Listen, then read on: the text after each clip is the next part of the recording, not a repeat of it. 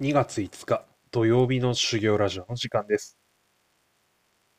結構今日は気温が低くて、まあ、寒い一日でした。で午前中は部屋の掃除とかをしまして、まあ、ルンバの協力も得ながらですね、終わりまして、えー午後からですね、長男の部屋にですね、学習机の搬入が、搬入と組み立てですね、が行われまして、いよいよ、まあ、彼の部屋らしくなってきた。彼の部屋というか、ほぼ完成ですね。えーまだ彼はママと一緒に寝ると言ってますので、えーまあ、もうちょっとしたら、一人、一人で寝ると言い始めたら、こう今度ベッドですね。えー買ってあげて、いよいよ、まあ、家庭内独り立ちの始まりでしょうかね。まあ、でかくなったもんだなと思っています。まあ、棚とかにですね、えー早速、ミニ四駆を飾り付けたりしてですね、まあ、それ、勉強の本を置くところなんだけどなとかって思いながらですね、まあまあ、あまだ教科書やら何やらありませんので、まあ、それまではミニ四駆飾ってなさいよというところですかね。まあ、次男がですね、僕のは僕のはと、えー聞いてくるのでですね、まあ、あと3年経ったら、君も小学校だからと。まあ、その時は、買ってあげるねということで話しています。まあ、そうなりましたら、今の私が使っている部屋が彼の部屋になりまして、私はあの、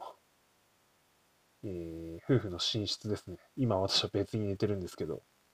まあそっちに行くことになりそうです。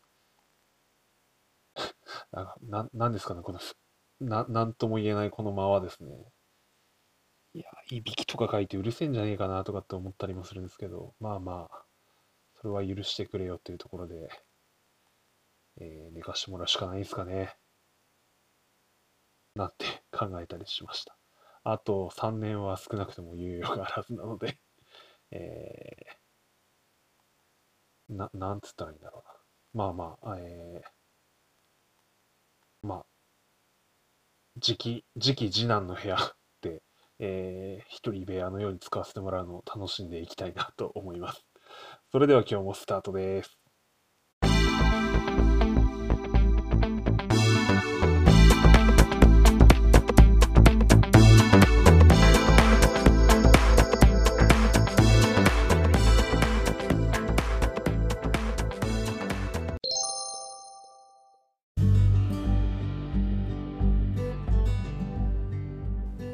皆さんお疲れ様です。修行ラジオ、今日もハートフルに話す練習をしていきたいと思います。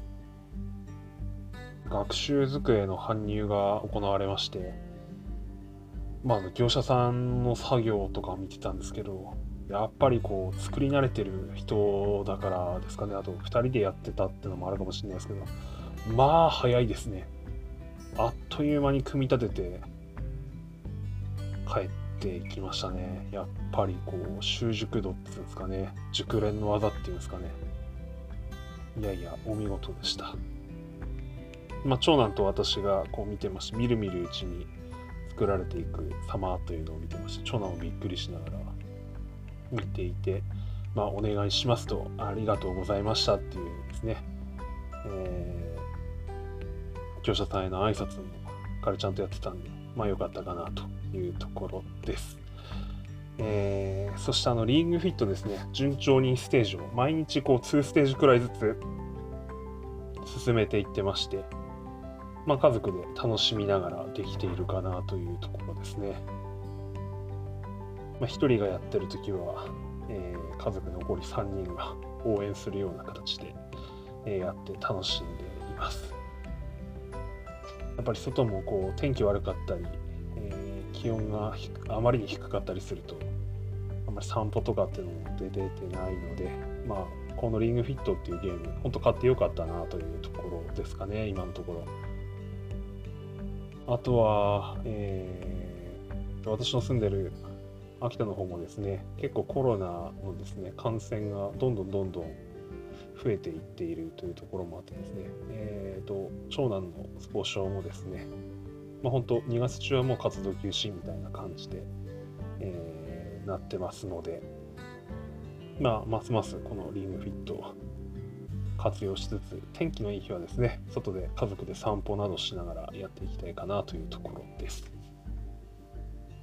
晩ご飯ですね、今日は昼チャーハン作って夜は何食べたいって言ったらお好み焼きが食べたいということでですね、えー、お好み焼き作りました。今日は人参も入れたりしてですね、えー、作ってみたんです。があと餅ですね。えっ、とあれ美味しいですね。初めて 入れましたけど。まあちょっと私はですねデブってるのでああいうカロリー餅とか高いもの食べちゃダメなんでしょうけど。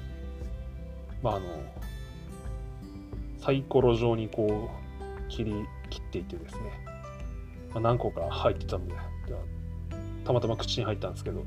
うわうまっみたいな感じで食べましたね。あとはチーズも入れてみたんですけど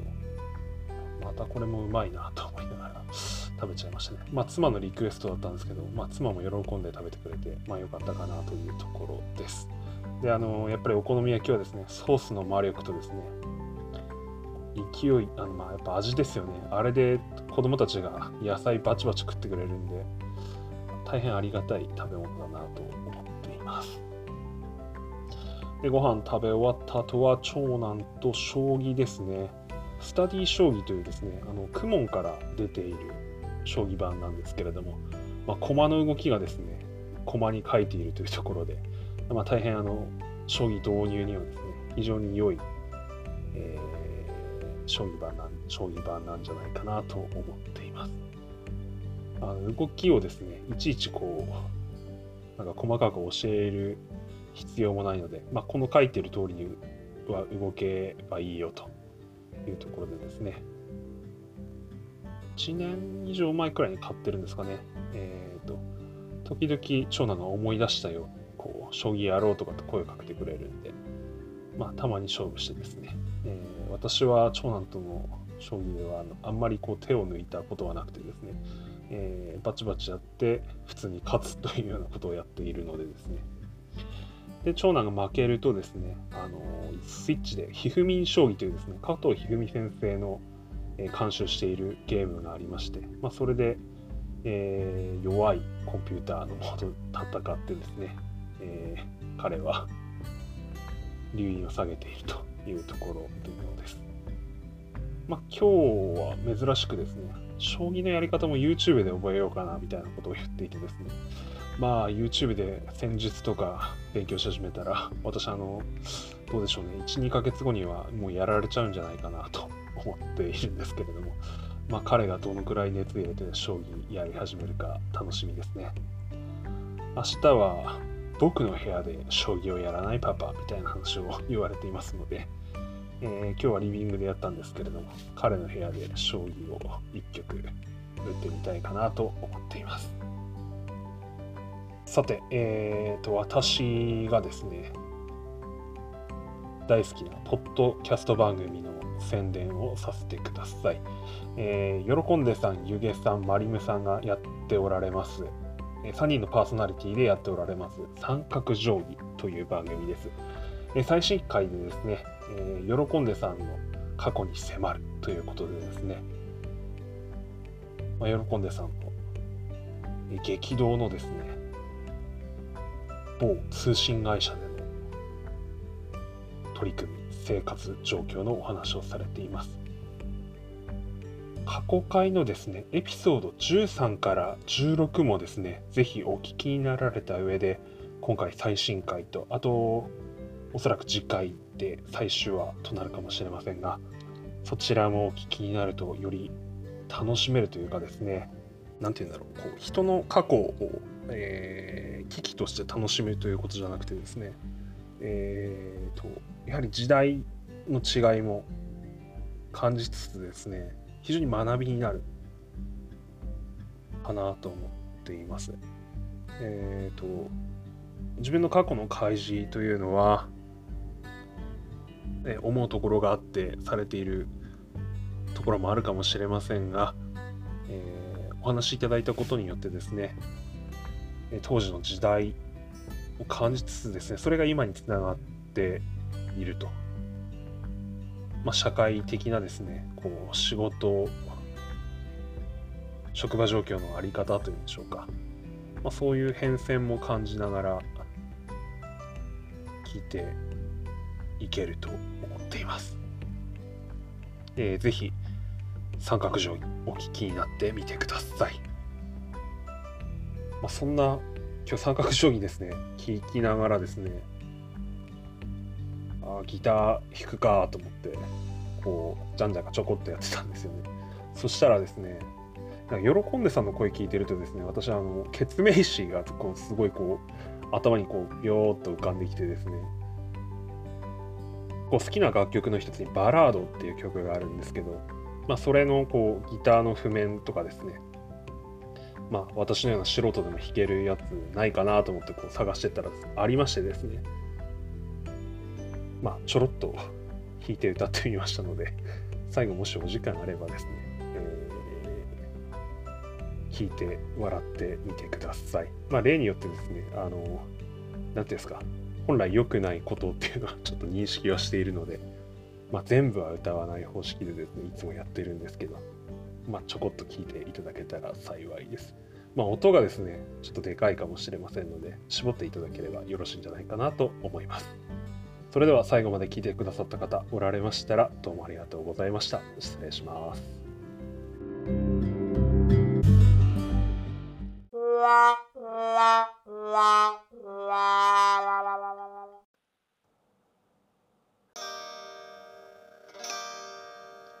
な涙も乾かぬ二人ならいっそ君を強く抱いて夜風に二人溶け合うまで黙ったまま愛を伝えたい。別れたその夜また夢に戻ろう。心ゆくまで二人で会えない。夜を数えて切なさのグラスに愛を注いでこんな